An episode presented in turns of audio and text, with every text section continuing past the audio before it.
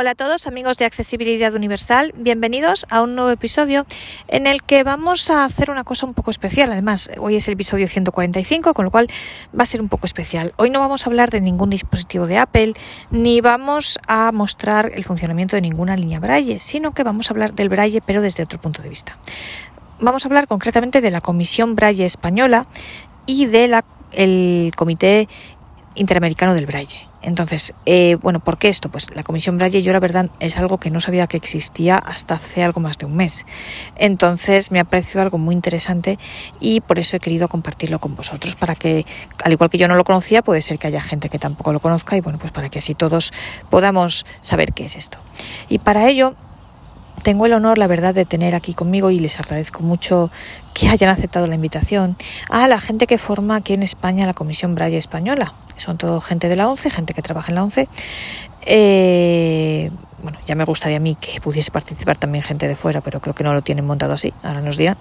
Y bueno, concretamente es Marina Rojas, Francisco Martínez, Pedro Ruiz y Ana González Arián. Entonces ellos van a contarnos qué es la Comisión Braille, cómo funciona y demás. Así que bueno, pues vamos ya a saludarlos y, a empezar la entrevista. Eh, a lo mejor es un poco larga, os pido disculpas, pero bueno, es mejor que sea entera, aunque el podcast sea un poco más largo porque dividirlo yo creo que sería peor. Así que bueno, vamos allá ya con la entrevista. Bueno, pues muchas buenas tardes a todos. Y bueno, si os parece, yo creo que lo mejor es eh, bueno que os presentéis para que os conozcan, eh, que contéis un poco. Bueno, tengo la muchísimas gracias lo primero por haber aceptado la invitación y por estar aquí a los cuatro eh, y por, por haber aceptado a esta hora tan extraña. Lo primero y segundo, bueno pues si queréis presentaros un poco y ya luego después os pregunto qué es la Comisión Braille Española y, y demás, pero bueno presentaos un poco como sois cuatro para que la gente os conozca, si os parece. Pues si queréis empiezo yo. Yo soy Marina Rojas y soy la secretaria de la Comisión Braille Española. Eh, yo soy Pedro Ruiz, soy técnico Braille y formo parte de algunos de los grupos de trabajo de la Comisión Braille Española. Vale, yo también, yo soy también técnico Braille, soy Ana González y también formo parte de algunos de los grupos de trabajo de la Comisión Braille Española, al igual que Pedro. Bueno, y por último, yo soy Francisco Martínez, también soy técnico de la unidad de Braille y también coordinador de un par de grupos de trabajo. Eh, bueno, pues, y ahora, si os parece, contadnos un poco qué es la Comisión Braille Española, bueno, y qué es la unidad de Braille, o sea, y dónde se marca la Comisión Braille Española, porque, bueno, tenemos, y eso de la unidad de Braille, porque, a ver, tenemos eh, oyentes no solamente de España, sino de, bueno, de muchos países, de muchísimos países de América Latina e incluso de otros países de Europa. Yo qué sé, gente que, que sabe el español, que entiende español y que me escucha. Yo cuando veo las estadísticas, pues hay gente por todo el mundo, la verdad. Así que, para los que no no están aquí tan familiarizados, bueno, contadnos un poco. Se, ha cortado otra vez, María. A ver, ahora. Yo sí que os oigo bien. ¿Me escucháis? Hola.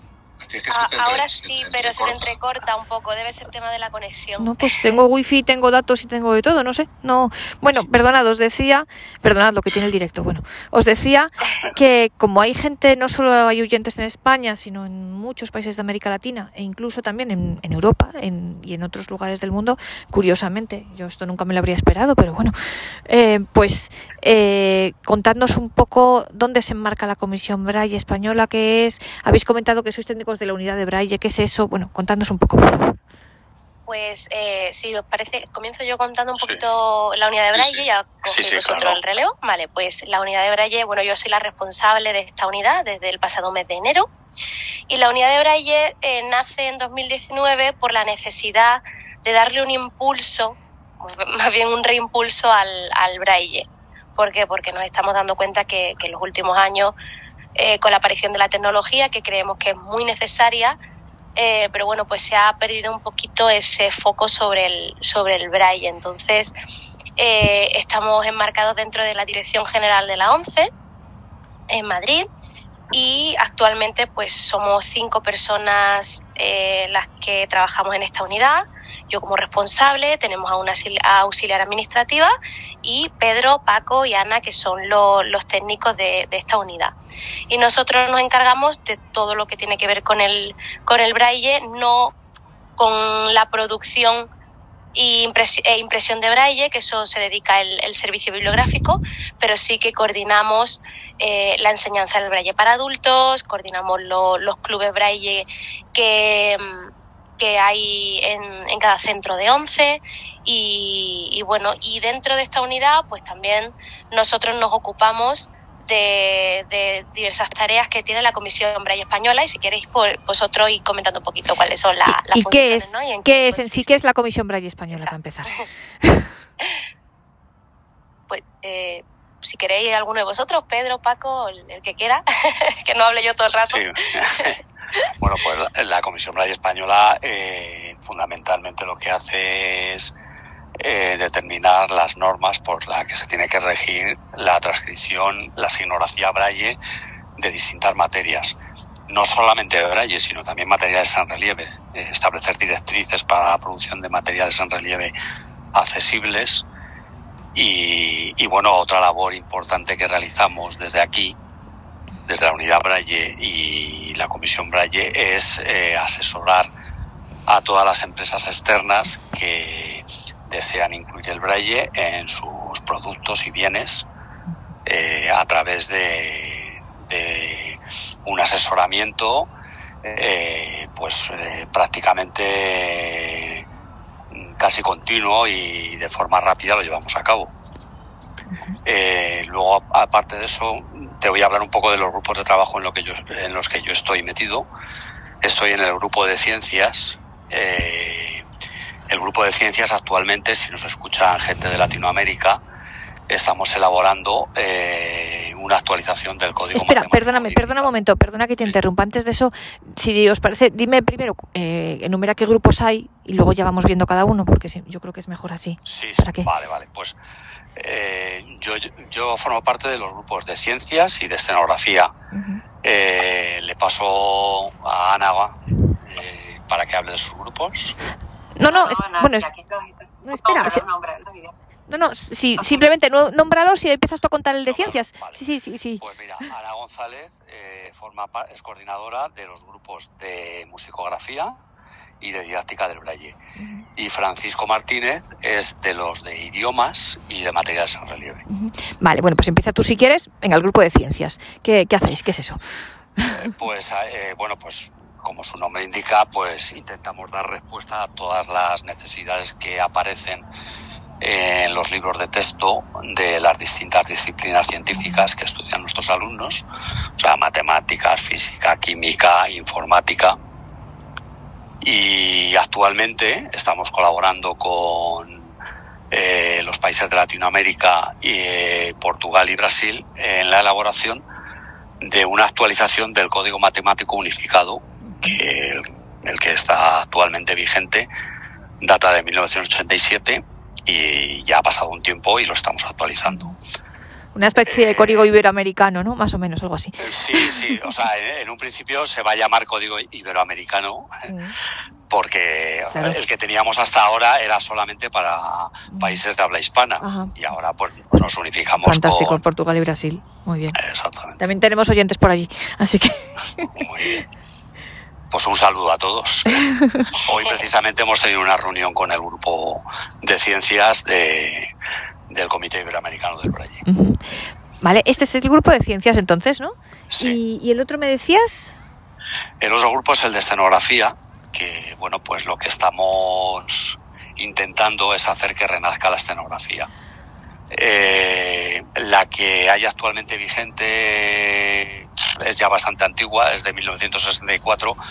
Hicimos una pequeña actualización en 1987 y la idea es que con el tiempo esto se incorpore a las distintas eh, herramientas informáticas, que tú puedas tomar notas en escenografía y puedas obtener un texto en braille integral.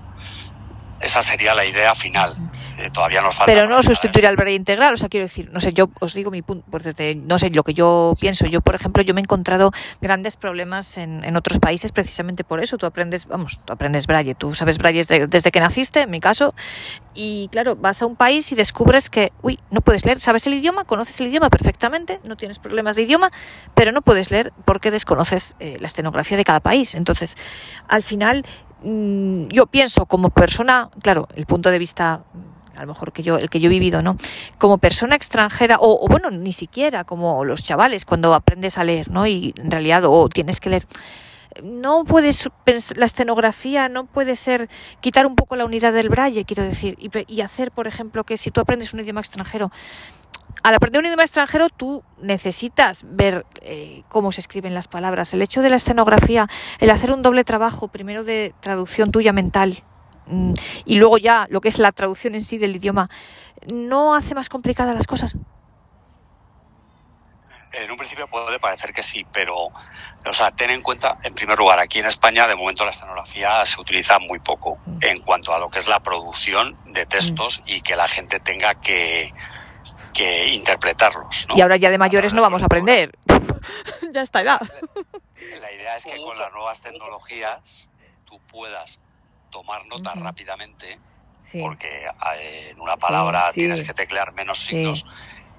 Y el proyecto es que en el futuro eh, ese texto que tú has tomado nota se pueda transformar en braille integral. Vale, pero a la hora de producción, a la hora de producción se seguirá produciendo en braille integral, o sea, a la hora de, que te den cosas para leer. Eh, por supuesto. O sea, tú imagínate, por ejemplo, una cosa que pasa en el mundo anglosajón. Ellos producen casi todo en escenografía. Lo sé, lo sé, lo, he sufrido, lo sé. Lo, sufro, lo, sufro. Y en Alemania también lo sufro. Por ejemplo, en el, etiquetado de medicamentos, mm. eh, que también está en, eh, en, todos los países de habla, perdón, en todos los países europeos está la impresión en braille en los medicamentos del producto, la dosis y la forma de presentación pues ahí no utilizan esta tecnología, precisamente para no obligar a alguien que está comenzando con el braille a que tenga que aprender un código mucho más complejo, sino que... Incluso es, pues, es más, yo me encontrará en las propias líneas braille, el starting y charging está en escenografía. Y, tú ves ahí unos signos, ¿eh? ¿y esto? Claro. claro, no, no, si eso es... Eh, también es cierto que, por ejemplo, con las líneas braille más pequeñas, o sea, de 20 mm. caracteres, de 40, en estos países, eh, Alemania eh, y en los países anglosajones, ellos escriben en estonografía porque en una línea de 20 espacios que te cuesta mucho más barata, ellos pueden obtener ahí, si saben estonografía, mucho más textos, ¿sabes? Mm. Entonces también tiene, o sea, eh, es un proceso que hay que ver cómo evoluciona, mm. tiene sus ventajas y sus desventajas, como ves. Yo feliz en Portugal y en Italia que no la utilizan. dices, ay, qué bien, puedo leer. Me cojo el texto en Word, ¿no? ¿Eh? ¿El qué? No la utilizan, no, no, yo no sabía que no la usaban en Italia ni en Portugal. No. Como anécdota te puedo contar que a veces aquí en España eh, nos hemos encontrado en, en algunos lugares señales sí pues yo que sé, en transportes públicos, mm. eh, que están eh, pensando que como a lo mejor el metro de Londres es de los mejores, teóricamente entre comillas, piden el braille allí y, ah. e instalan eh, señales mm. que están en escenografía inglesa que nuestros lectores nos han dicho, oye, esto oye que no me entero. que no, ¿qué significa? Y es que no han acudido precisamente a la Comisión Braille Española. Eh, Exactamente. para poder eh, decir, oye, aquí en España se utiliza esto. O las propias instrucciones de las líneas Braille, yo me las he encontrado directamente en que te llega la caja y directamente en, escenografía inglesa. Y digo, pero vale, está todo en español, fantástico, pero eh, no puedo leer el manual, eh, qué bien. Vale, este es el de escenografía. Vale, pues, pues seguimos con más grupos. De acuerdo. Pues Ana. Ana. vale, bueno, eh, yo estoy en dos también, el de musicografía, por una parte. Eh, lo que estamos haciendo aquí, sabes que en musicografía no podemos hacer trabajos de creación de signografía porque la musicografía ya existe y es universal. Ajá, sí. Es uno, es uno de los, digamos, de los pocos códigos que funciona en todo el mundo sin ningún tipo de... Puedes leer cualquier partitura hecha en cualquier parte sin problemas, sin barreras, ¿no? Pero sí tenemos, digamos, dos trabajos. Uno, hacemos mm, documentos técnicos de adaptación para facilitarle el acceso a eh, colectivos, por ejemplo, que de alguna manera eh, tienen dificultades, por ejemplo, los chicos en bachillerato, estuvimos haciendo documentos para simplificar un poco y también eh, creamos un documento para simplificar en general el acceso a las personas ciegas que quieren eh, entrar por primera vez en contacto con, o sea, un acercamiento musical, que así se llama, para las personas que esperan tener un primer contacto con la signografía un poco más simple que el manual universal de Betty Crowley, el ¿vale? Bueno, eso es lo que hacemos y además hacemos trabajos de difusión. O sea, estamos haciendo ahora mismo un set de vídeos de difusión de la musicografía y bueno, tenemos algunos proyectos más también en la parte didáctica para personas que quieren aprender por su cuenta, por ejemplo. Nosotros no trabajamos con la parte reglada, con la parte de educación reglada, porque eso lo lleva eh, eh, más el, el, en los CREs, lo llevan en los CREs, el, educación. En los colegios, en los colegios de la ONCE, en los centros de... Sí, los centros de recursos de la ONCE, exacto. Nosotros trabajamos más con los músicos libres, los adultos, las personas de conservatorio y bueno, la gente que quiere aprender, ¿vale? O sea, enseñanza arreglada te refieres lo que es el colegio hasta bachillerato, o sea, el conservatorio no se, no se considera enseñanza arreglada. O sea, la carrera de música en sí, es, eso va aparte, ¿no? Ese es el conservatorio, eso va... Sí, claro que evidentemente es también, digamos, institucional, pero eh, ya en ese, eh, cuando, cuando la, la persona que aprende es adulto y lo hace, digamos, más un poco más libremente, pues... O por ejemplo, eso, si tú, si tú te apuntas a una academia por ahí a estudiar música, por ejemplo, ¿no? y luego vas por libre al conservatorio, algo de esto. Exactamente. Bueno, y el otro grupo que tenemos es el de didáctica de adultos ya existía el de didáctica para niños, que es Braitico, muy, conocido, eh, que todavía está actualmente en una de sus fases, que es la adaptación a sordoceguera de Braitico. Y nosotros ahora estamos, bueno, se detectó la necesidad muy palpable de que los adultos en la ONCE necesitan textos actualizados, necesitan una metodología muy, muy eh, amigable, muy mm, adaptada a un colectivo tan heterogéneo como son los adultos, ¿vale? Tan, tan diferentes unos de otros, con, intereses marcadamente distintos, unos, unos lectores ávidos y en cambio otros, gente que simplemente quiere entrar en contacto con las medicinas, con los ascensores, con, bueno, con la parte de esparcimiento. Entonces, bueno, estamos creando un método que eh, esperamos que pueda satisfacer todas esas necesidades y eh, estar siempre en actualización perpetua, que nunca, que nunca esté cerrado, que nunca se acabe que esté siempre alerta a las nuevas necesidades que puedan surgir por parte de, los adultos. Entonces, bueno, estamos en eso, ya hicimos eh, el marco teórico, hicimos también la guía didáctica y ahora estamos haciendo el método como tal, que es el que va a tener el alumno en sus manos, ¿vale? Y de eso estamos. Por ahí vamos. Perfecto, muy útil, claro que sí. Y bueno, ¿qué más tenemos? Bueno, pues tenemos eh, bueno, primero a nivel general sí que me gustaría comentar que los grupos de trabajo de la Comisión Española, por si alguien se está preguntando, ¿y por qué solo hay esos seis? Eh, en realidad son grupos que aparecen y desaparecen, por decirlo de alguna manera, cuando hay una necesidad y cuando se acaba esa necesidad, respectivamente. O sea, mm, mm. Eh, ha, habido ha habido otros grupos en el pasado, pues yo qué sé, para un grupo de ajedrez, para hacer la sinografía de ajedrez, que una vez que la sinografía se hizo y hasta que surge la necesidad de volver a retomarla, eh, actualizarla, por ejemplo, o hacer un nuevo documento, ese grupo está como latente. Entonces ahora mismo los seis grupos de los que te estamos hablando son los seis grupos que están activos, aunque bueno, en realidad uno de los míos ha pasado ya un poco también a, a la reserva por ahora hasta que nos surja un nuevo, nuevo proyecto. No es el, es el de idiomas. Vaya, mala suerte. Algo tan fundamental. es que es un grupo que ha estado activo, eh, la verdad es que ha estado muy activo en los últimos eh, tres, cuatro años, porque hemos hecho eh, dos tareas bastante importantes y bueno, por ahora no hay ninguna necesidad imperiosa de, utilizar ese grupo para sacar pues, otra cosa. ¿Y qué, habéis hecho? ¿Qué habéis hecho? Pues hemos hecho primero el, documento, el documento que tenemos de alfabetos alfabetos latinos, incluido el español, por supuesto, y todas las lenguas cooficiales españolas, eh, pues ese se ha, se ha, remodelado por completo, porque, bueno, eh, tú, tú, habrás visto los libros de Braille que, que, produce la ONCE, en los libros a lo mejor de idiomas, que utilizábamos una especie de signografía híbrida, o sea, utilizábamos, vale, pues eh, los signos más o menos, o sea, el, el, el idioma, el que trata el, documento, el libro, pero eh, utilizaba, por ejemplo, el signo de mayúsculas español en vez del signo de mayúsculas inglés.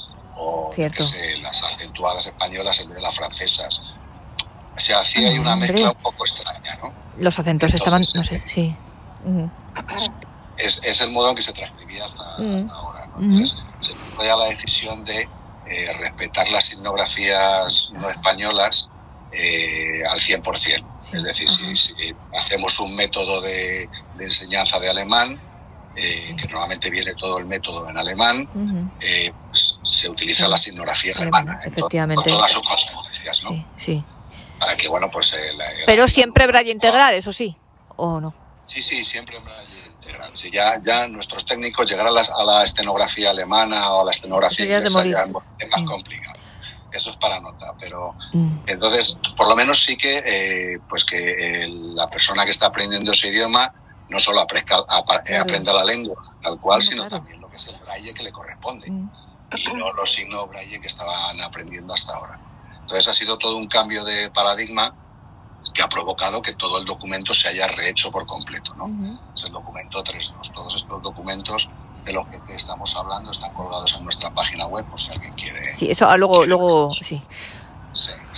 Y luego, pues el otro trabajo importante que hemos hecho también ha supuesto un cambio total de filosofía, ha sido sobre eh, la transcripción de, símbolos fonéticos.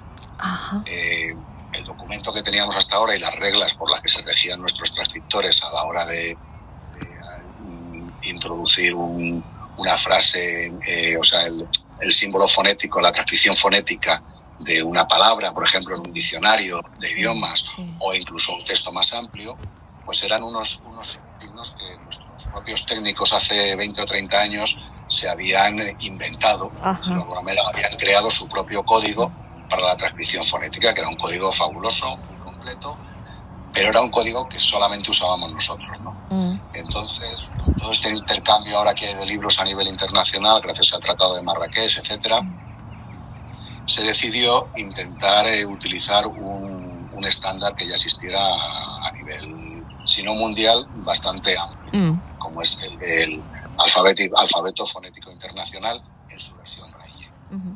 Este alfabeto braille eh, fonético lo sacaron los países anglosajones en un principio, pero lo han adoptado ya más países.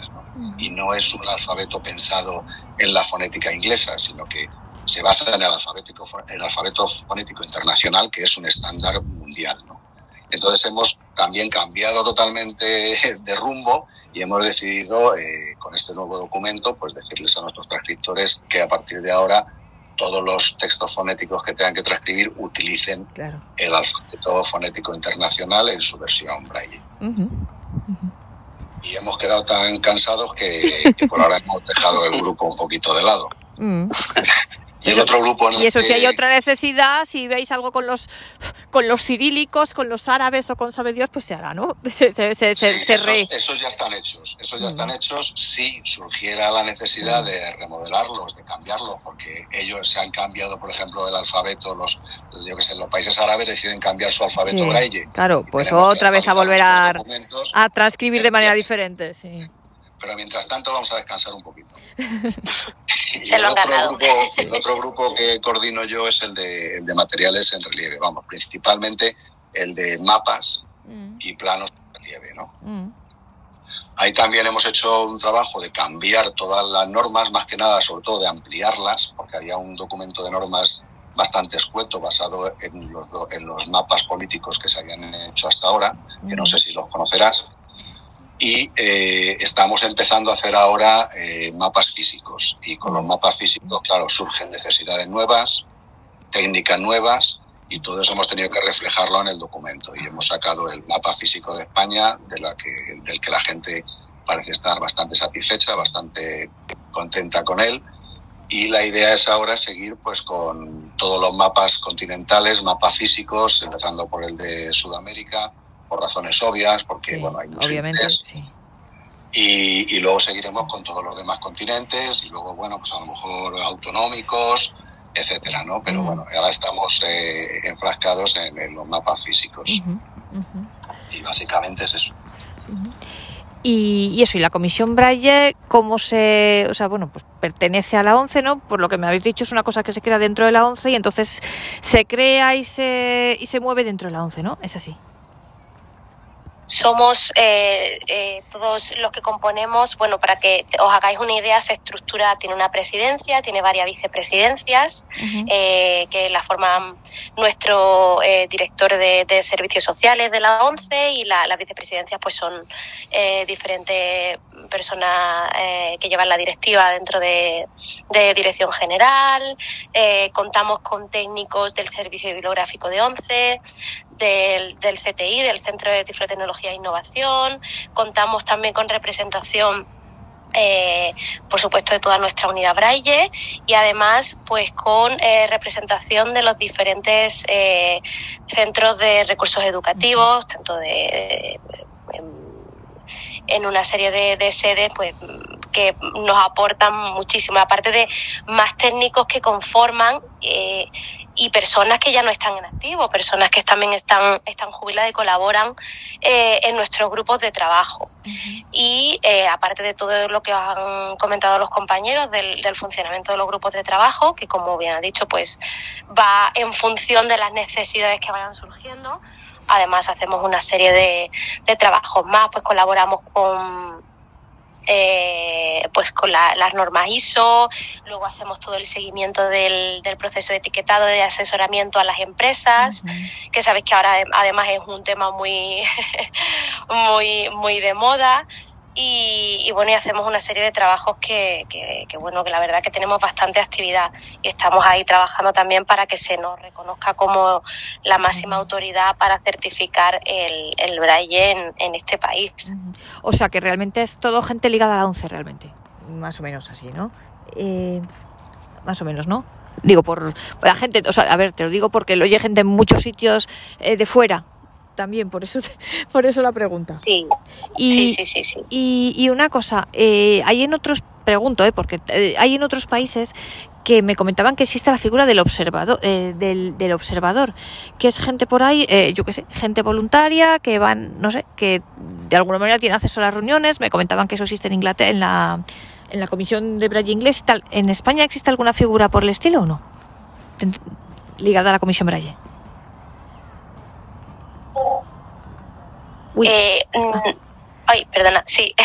eh, no, hoy por hoy eh, los grupos ahora mismo están mm, por un tema, evidentemente, pues claro, eh, siempre estamos abiertos a, que nos envíen todas las sugerencias y todo la, el que quiera participar, pero tenemos una, por una cuestión logística, tenemos, eh, bueno, los grupos conformados con una serie de personas, una persona, con personas que además están muy ligadas a cada área, contamos con expertos, por ejemplo, dentro del área que ahora como ha comentado Ana, que es muy importante para el tema de la didáctica del braille para adultos. Mm. ¿Por qué? Porque queremos que se darle mucha difusión a este tema y contamos con unos grandes profesionales eh, ligados al mundo de la enseñanza y de la didáctica. Contamos con eh, mm, profesionales que han dedicado toda la vida a trabajar con nuestros afiliados en ONCE, que son eh, personas que, saben muchísimo de la enseñanza del braille.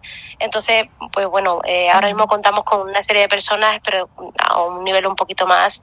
Eh, Profesional. No cerrado, porque no me gusta decir eso, ¿no? Porque, pero efectivamente, eh, aquí, se aquí tenemos unos grandes profesionales trabajando en cada área, en cada grupo, eh, y elegidos con máximo cuidado para que todo lo que se desarrolle desde, estos grupos de trabajo pues atienda a todas las necesidades y sobre todo con el conocimiento que da el tener esa experiencia. ¿no? Oye, y si la gente quiere ver lo que hacéis y, o yo qué sé, porque os digo, yo por ejemplo, yo reconozco, como yo estoy bastante fuera de todo esto, ni conocía que existía, la verdad. Entonces, eh, para todo el que quiera, no sé, saber qué hace la Comisión Braille o ver cosas o ponerse en contacto con vosotros o yo qué sé, o algo así, eh, qué pueden hacer o dónde o cómo, dónde pueden ver los documentos, eh, yo qué sé, dónde pueden escribiros, qué pueden hacer, no sé.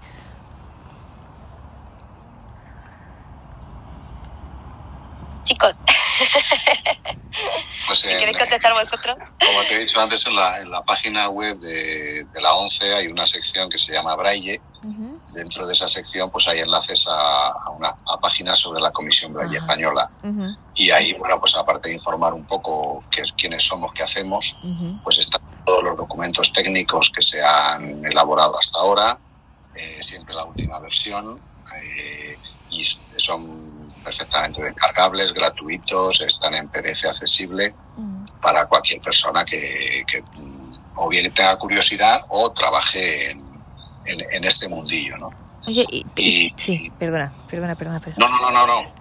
Pues que ahí están disponibles todas, e incluso también están disponibles imágenes de los mapas mm. eh, que hacemos en relieve, aunque bueno, no está el, para el que quiera el mapa en relieve tendría que acudir a, a donde los produce dentro de la ONCE para, para poder tocarlo, ¿no? Pero bueno, hay, hay imágenes, ahí están los manuales, hay mucha información de casi todo lo que hacemos en la comisión y en la unidad de Braille. Oye, ¿tenéis algún tipo de canal, yo que sé, gente que quiera estar informada de lo que hacéis o dejáis de hacer o vais haciendo? O sea, bueno, que dejáis de hacer, no, al revés, o sea, quiero decir de lo que hacéis y vais haciendo y de las novedades, o sea, porque...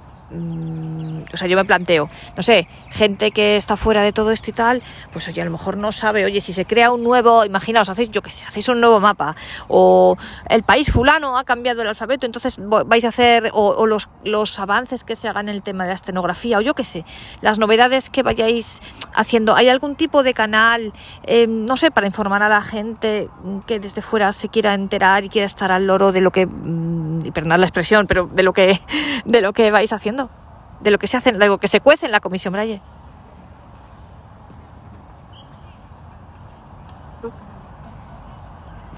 ¿Me echáis una mano o sigo yo? Sí, sigue, sigue, Paco, tranquilo. No, no, eh, vamos, eh, tenemos información, a, pero, eh, o sea, la, información al exterior, por decirlo de alguna manera, es la que... O sea, te tienes que meter en la página. O sea, cuando te apetezca, te metes y lo ves. Y ves si hay algo nuevo. Ahí, ahí, está el correo electrónico para contactar con nosotros. Ah.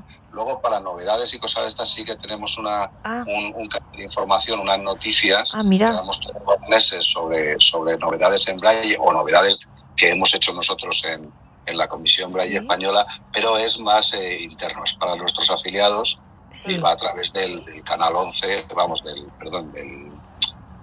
Ay, ahora no me sale, chicos, ayúdame. ¿El Club 11? El Club 11, Vale. ¿Y, cómo, ¿Y dónde? ¿Y dónde, eh, para los que la gente de España? ¿Dónde...? Pues si eres afiliado a la 11, es, sí. entrar en la página web de la 11 y ahí está el Club 11. Sí, sí y, dentro del Club 11 ya, sí, sí. Sí. sí. Es el, el Braille sigue siendo noticia. El Braille no sigue siendo noticia. El Braille sigue siendo noticia y todos los meses normalmente pues vamos publicando ciertas noticias.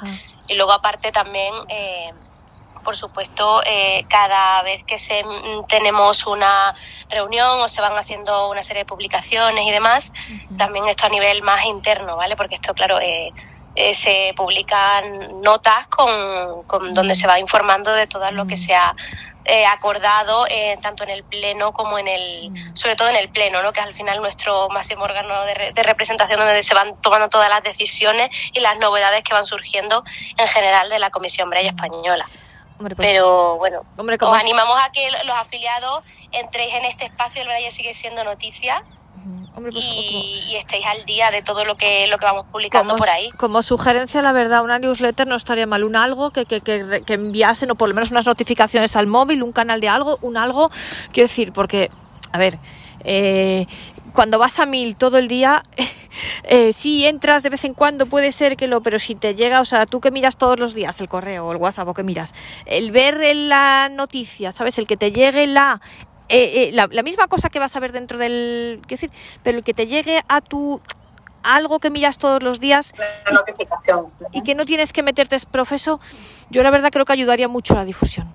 Eh, hablo por mí misma, pero hablo creo por mucha gente también, que sales de tu casa a las 7 de la mañana, llegas a las 8 de la noche y pues eh, el, ver, el ver en tu correo un, ¿sabes? un mensaje o ver una notificación en el WhatsApp o algo así, creo sinceramente que ayudaría mucho, la verdad.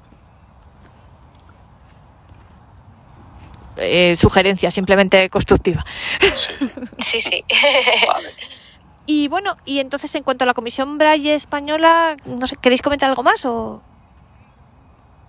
Bueno, yo creo que en esencia lo hemos comentado todo, ¿no? Nuestra labor, pero hacemos también, eh, pues lo que te he dicho, sobre todo ahora estamos muy volcados en el tema del, etiquetado y, también hemos realizado desde aquí, pues, colaboraciones con diversas empresas que quieren realizar alguna jornada de sensibilización para sus, para sus trabajadores. Eh, y bueno, ahora estamos también muy inmersos con el tema de la...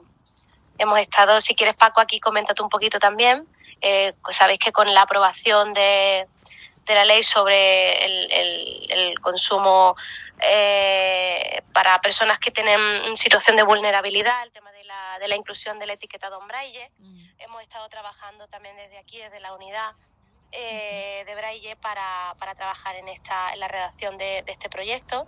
Y bueno, mm, ahora sabéis ha salido a consulta pública y ahora pues estamos eh, en un futuro a medio corto plazo pues se pondrá en marcha todo esto. Va a ser un proceso que bueno que del que aún no podemos dar muchos detalles porque tenemos que ver cómo se va a poner en marcha. Pero bueno hemos conseguido algo que yo creo que aquí estaremos de acuerdo todos los usuarios que es muy necesario. Que llevamos muchos años detrás de, esto y que al mismo tiempo pues buscamos como os he dicho que la Comisión Braille Española tenga esa eh, ese reconocimiento como máxima autoridad para certificar, que también eh, aclaro para, para que lo sepáis que yo como secretaria, cuando lo solicitan desde una empresa, eh, que validemos alguno de sus productos, bienes o, servicios, pues en el momento en el que nosotros damos el visto bueno, porque eso también que quede claro, el tema de asesorar sobre el braille no es, un, no es algo que sea tan fácil y sobre todo aquí os animamos a que eh, acudáis a la Comisión Braille Española porque evidentemente el braille es algo que sabemos que eh, no se puede escribir de cualquier manera. Eh, hay que cumplir una serie de requisitos. También tenemos un documento técnico sobre este tema. El punto debe tener una altura, debe tener unas dimensiones determinadas y eso es algo que tenemos que valorar desde la Comisión Braille Española. En el momento en el que se cumple todos esos parámetros que se requieren, pues si lo desea esa entidad o esa empresa, pues eh, expedimos un certificado para que bueno pues para que tengan esa, esa validación por parte de la Comisión Braille Española de ese, de ese producto en concreto. Oye, ¿y el correo para ponerse en contacto? Bueno, yo espero algún día, yo sí, esto efectivamente estamos de acuerdo todos aquí. Ojalá algún día hasta los tetrabric puedan estar etiquetados. Ojalá, ojalá. Y las botellas de leche y esas cosas. Eh, que eh, el correo electrónico, antes comentabais que había por ahí un correo y tal, eh, para ponerse en contacto con vosotros. Sí, es cbes arroba 11.es. CB, o sea, Canarias, Barcelona, España, Sevilla. Sí, Comisión Braille Española, o sea, CBES, arroba 11onc.es. Vale, vale, genial. Hay una cosa, una labor, una labor muy importante que hacemos, que Pedro no ha querido contar, no sé por qué, pero que le compete a él. Bueno. Y que es, no, muy, es el certificado de las papeletas de braille de las votaciones que se hacen en España. Así que, Muy bien, Paco. Yo creo que debería sí.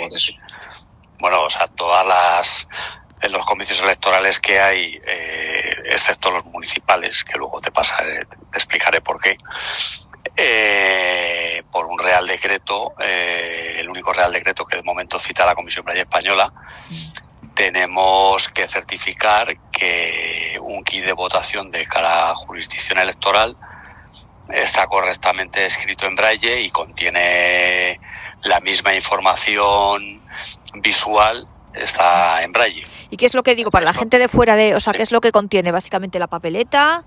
Eh... Eh, contiene las distintas papeletas de las distintas candidaturas. Sí. O sea, pero todas, todas las, las 200 que hay, o sea, todas.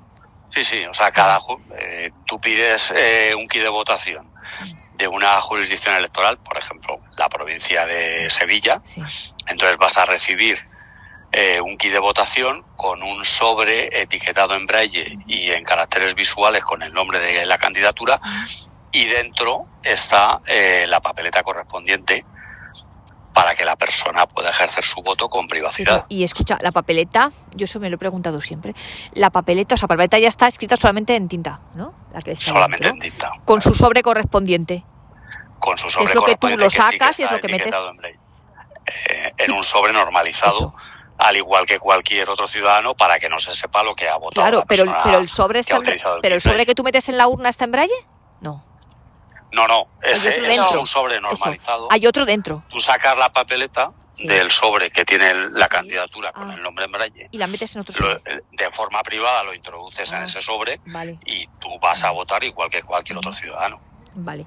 Y luego después se complica la cosa cuando son elecciones generales, porque ahí hay elecciones al Senado.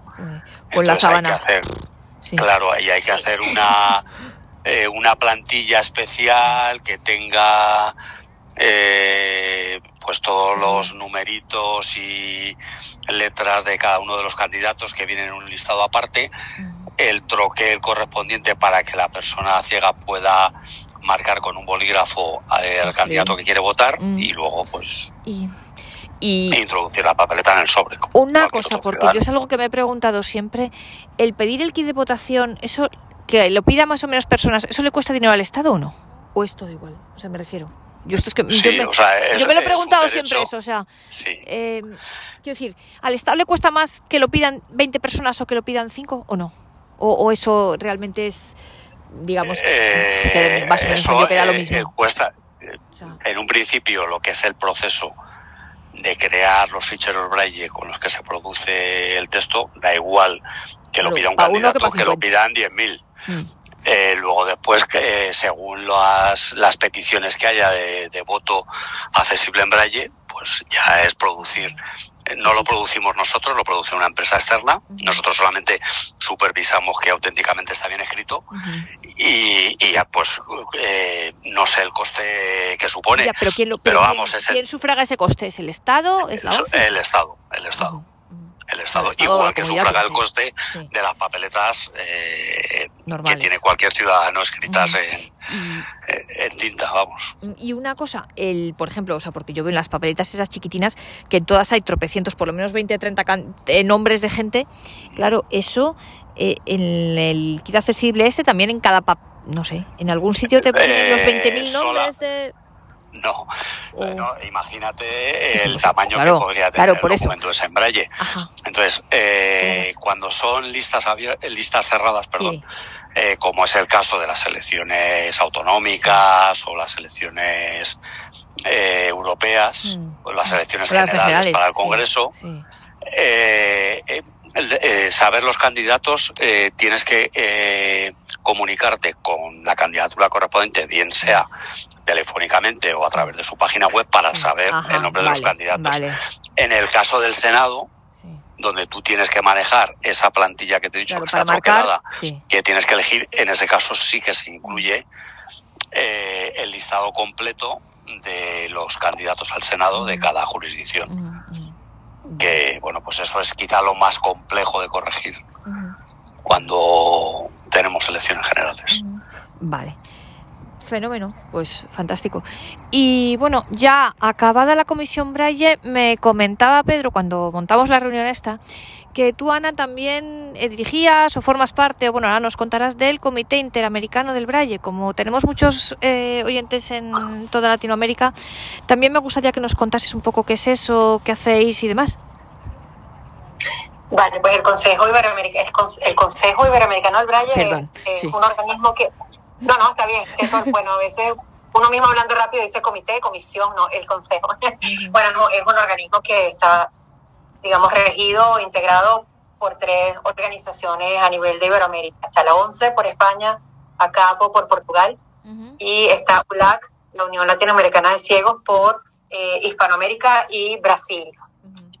Entonces, pues lo que lo que lo que pasa dentro del CIP que así lo, el CIP, Consejo Iberoamericano del Braille, es que se eh, la idea es difundir el Braille a nivel de Iberoamérica. Entonces, eh, también allí tenemos grupos de trabajo, comisiones, nosotros allí le llamamos comisiones de trabajo.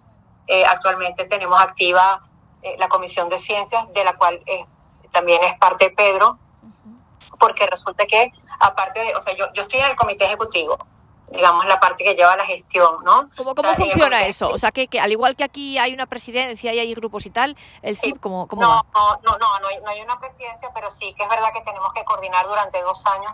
El comité ejecutivo está formado por un miembro de cada una de las ramas, digamos, de Iberoamérica. Hay uno de Portugal, uno de Brasil, uno de Hispanoamérica y uno de España. Entonces, durante dos, durante dos años te toca coordinar un poco las actividades que lleva el comité ejecutivo, eh, crear o tratar de llevar a cabo el plan de acción, que hacemos un plan bianual de acción y vamos un poco supervisando lo que van haciendo cada una de las comisiones de trabajo. Tenemos activa la de ciencias, como te decía, que es la que está haciendo el código iberoamericano que del, eh, del cual Pedro te estaba hablando anteriormente de matemáticas.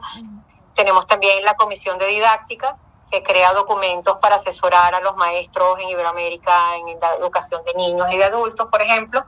Y está también ahora la nueva, que es la comisión de musicografía que acabamos de crear, que bueno, está empezando a hacer un estudio, una exploración de cuáles son las necesidades tan marcadas que puede haber en, en, en, todos estos países, sobre todo en los países más vulnerables, por supuesto, de Latinoamérica, básicamente, ¿no? Entonces, bueno, eso que siempre se van creando, como decía antes Paco, se van creando eh, grupos y se van, eh, los grupos se van modificando según las necesidades que, que van surgiendo. Actualmente tenemos estas tres comisiones y bueno, este, ahora mismo España le toca coordinar el, el comité ejecutivo, pero ya el año que viene empieza eh, Latinoamérica, o sea, se acaba este bienio y, y bueno, vamos justamente vamos a lanzar en, en febrero, vamos a lanzar el código oficialmente el Código Iberoamericano de Matemáticas eh, para que ya se empiece a utilizar, para que ya se haga ley. Sí, para que exactamente lo estamos traduciendo al portugués, para que ya se haga ley, porque somos eh, iguales, ¿no? De habla hispana y de habla portugués. Exacto.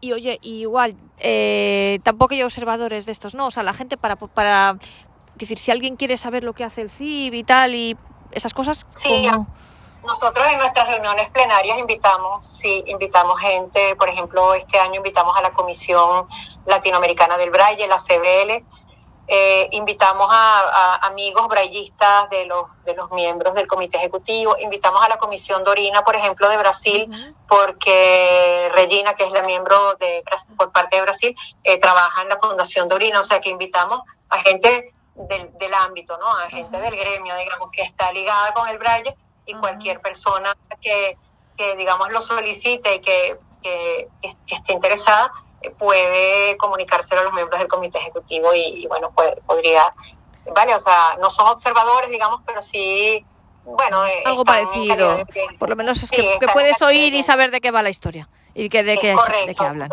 Sí, porque al CIB le hace falta difusión, digamos que está un poco al margen de... Se supone que el CIB ostenta la máxima autoridad a nivel de Iberoamérica en cuanto a, todo lo que son signografías y todo lo demás, sin embargo, no es tan conocido, ¿vale? Entonces, pues sí que nos interesa mucho que la gente se entere eh, de lo que hacemos. Mm, oye, ¿y la Comisión Latinoamericana del Braille? ¿Eso más o menos qué es? Digo... Mm. Pues, pues es, una, es un grupo de trabajo de Braille que tienen en Latinoamérica y que depende de ULAC, depende de la Unión Latinoamericana de Ciegos, y que mm, digamos que por eso los invitamos, porque son son parte de esta organización que a su vez es parte del, del CIP. Entonces, claro, eh, no está relacionada directamente con nosotros, pero sí con ULAC y tiene que ver con el Valle. Entonces, bueno, ellos lo que hacen es eso, llevar a cabo eh, eh, trabajos de difusión a nivel de Latinoamérica. Entonces, bueno. Oye, para, perdona, perdona, que te he interrumpido, perdona. No, no, no, no, bien, bien. Es tan interesante todo lo que cuentas que perdóname que me... las mil preguntas. Oye. Sí, no, sí. No, dime, perdona, perdona, perdona, por Dios que te... No, no, no, no, no, no pasa nada.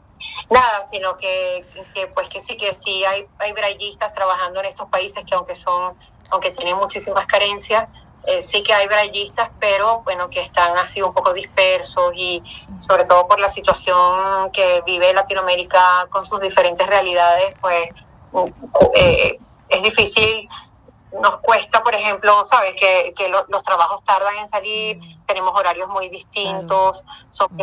son personas que además están de manera voluntaria, que, que pertenecen al comité ejecutivo, pero que, que no, no les pagan por eso y lo tienen que hacer, qué sé yo, a las 6 de la mañana antes de entrar a su trabajo o a, o a las 10 de la noche antes de irse a dormir. O sea que es un tema, y así todo, pues tienen la ética para seguir llevándolo a cabo. Oye, ¿y, si alguien se quiere poner en contacto con este comité ejecutivo? ¿Hay algún correo electrónico, alguna manera de hacerlo?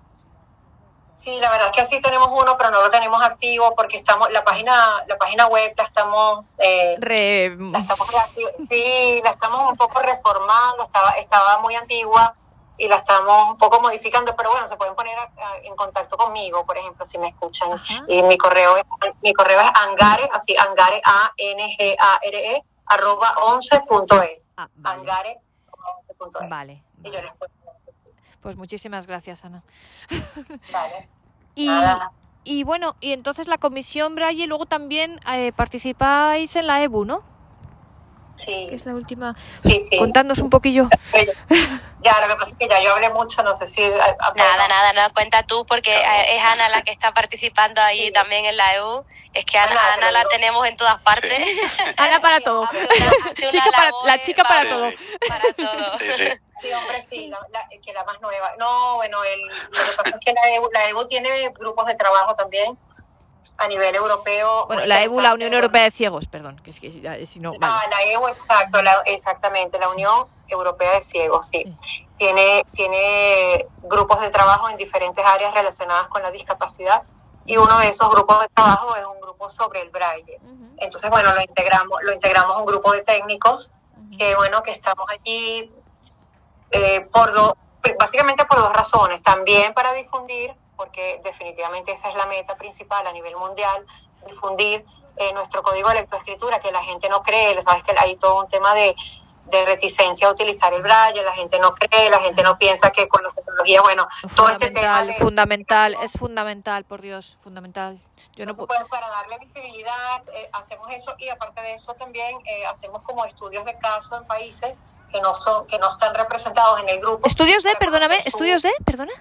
Eh, es como estudios de caso de diferentes países de Europa, que, o sea, tenemos un presupuesto mm, por parte de la EU para un poco estudiar la realidad de otros países que no están representados en nuestro grupo, eh, para conocer cómo van en cuanto al tema del braille, cuál es el uso que se le da, eh, que, cuáles son las instituciones en esos países que lo llevan. Bueno, tenemos un foro, eh, donde publicamos posts eh, de diferentes signografías, estamos haciendo un vídeo porque estuvimos aquí en Madrid, como, como tú sabes, estuvimos reunidos, total que llevamos así, y bueno, eso, estudia, estudiamos la realidad. Tuve la suerte de poder conoceros.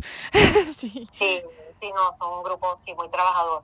Y bueno, tenemos gente en el grupo de Eslovaquia, de Alemania, de Francia, de Bélgica, de Holanda, de España, y seguro que me como a alguien por ahí. De, Austria, Austria. Reino Unido. De Austria, que no lo dije, ¿viste? Sí, somos ocho. Y bueno, y, se van incorporando personas eh, que, que van siendo seleccionadas según las necesidades de los países, ¿vale? Y las oportunidades que tienen de, porque bueno, eh, para esto hay que tener eh, técnicos disponibles para que estén en el grupo. Y también ahí participa gente de las distintas organizaciones, ¿no? O sea, va todo en función de las, de las organizaciones de cada país. ¿No? Es... No, nosotros en realidad, o sea, a ver, sí que es verdad que, que por ejemplo, yo evidentemente represento a, 11 eh, y hay otras personas que también son de organizaciones, pero hay gente que está eh, a nivel particular, ¿sabes? Que está jubilado y que simplemente la EBU los ha denominado. O sea, hay países, hay organizaciones y hay personas. Sí, eso cómo va. Cada país decide en su país cómo funciona o cómo, cómo, cómo va eso. Sí, bueno, en el caso de España, este tema pues lo lleva, lo lleva la ONCE. Eh, en el caso de otros países, yo supongo que a nivel interno, yo desconozco, pero sé eh, que tengo compañeros que están jubilados. Tengo dos compañeros del grupo, eh, uno de Austria y uno de Francia, que están, están jubilados y y van ya por representación, digamos, propia, pero en conexión con sus organizaciones, con sus organizaciones de origen, pero no son ya, no son ya trabajadores activos. Entonces, bueno, cada, cada país, yo me imagino que según la disponibilidad de técnicos, pero aquí sí que es verdad que, lo llevamos desde la unidad de Braille. Vale. Bueno, pues oye, yo no sé, me parece interesantísimo. Y mirad eso, otra idea de este podcast es precisamente eso, visibilizar el braille. Precisamente por eso yo lo, yo lo considero fundamental. Yo de hecho no podría existir sin mi línea braille, no sería persona. Y, y, entonces pues me parece fundamental y bueno pues por eso yo os agradezco muchísimo no sé si queréis comentar algo más si nos hemos dejado algo si y luego estos me lo mueven sí hola pues, ah, perdón. tranquilitamente ya, ¿Hola? No sabemos que se oye ahí.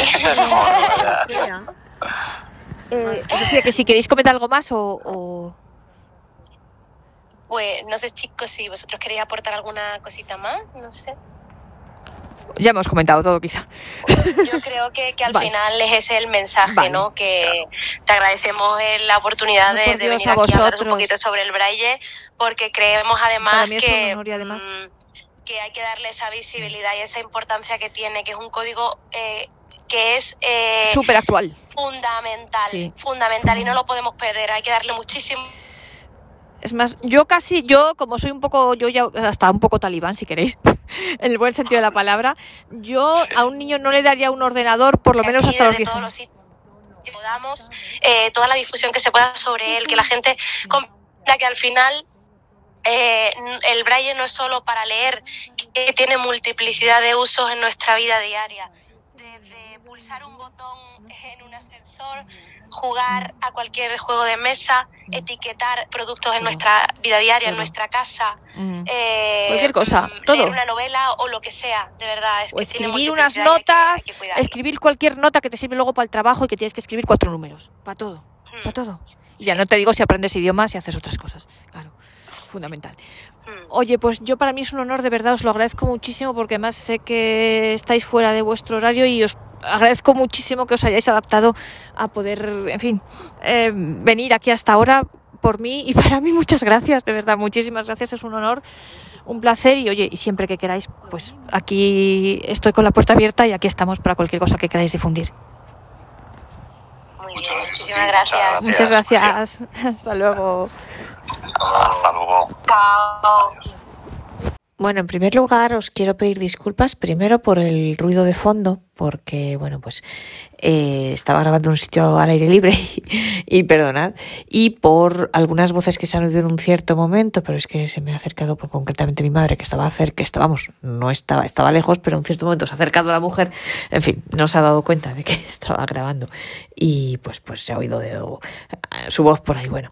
Y luego además eh, pediros disculpas también porque en algún momento se ha cortado un poquito. Pero bueno, aún así creo que se ha oído y entendido bien. Eh, el sonido yo creo que más o menos también. El, bueno, pues espero que yo creo que sí se ha oído y entendido perfectamente. Me ha parecido muy interesante la entrevista y creo que nos han contado cosas muy, muy interesantes que no todo el mundo conoce. Yo desde luego reconozco que no lo conocía e imagino que quizá muchos de vosotros tampoco. Por lo demás, mm, sinceramente, a mí no me gusta el modelo de España y lo repito en lo que se refiere en este caso al tema de la Comisión Braille creo que es demasiado cerrado. Eh, comprendo que eh, bueno pues lo lleve la ONCE, lo dirija la ONCE, puesto que es la organización, vamos, casi la única organización de ciegos de España que tienen el monopolio y que ellos dirigen el mundo de los ciegos, perfecto. Pero eh, creo que debería ser un poco más abierto a la gente que está fuera de la ONCE.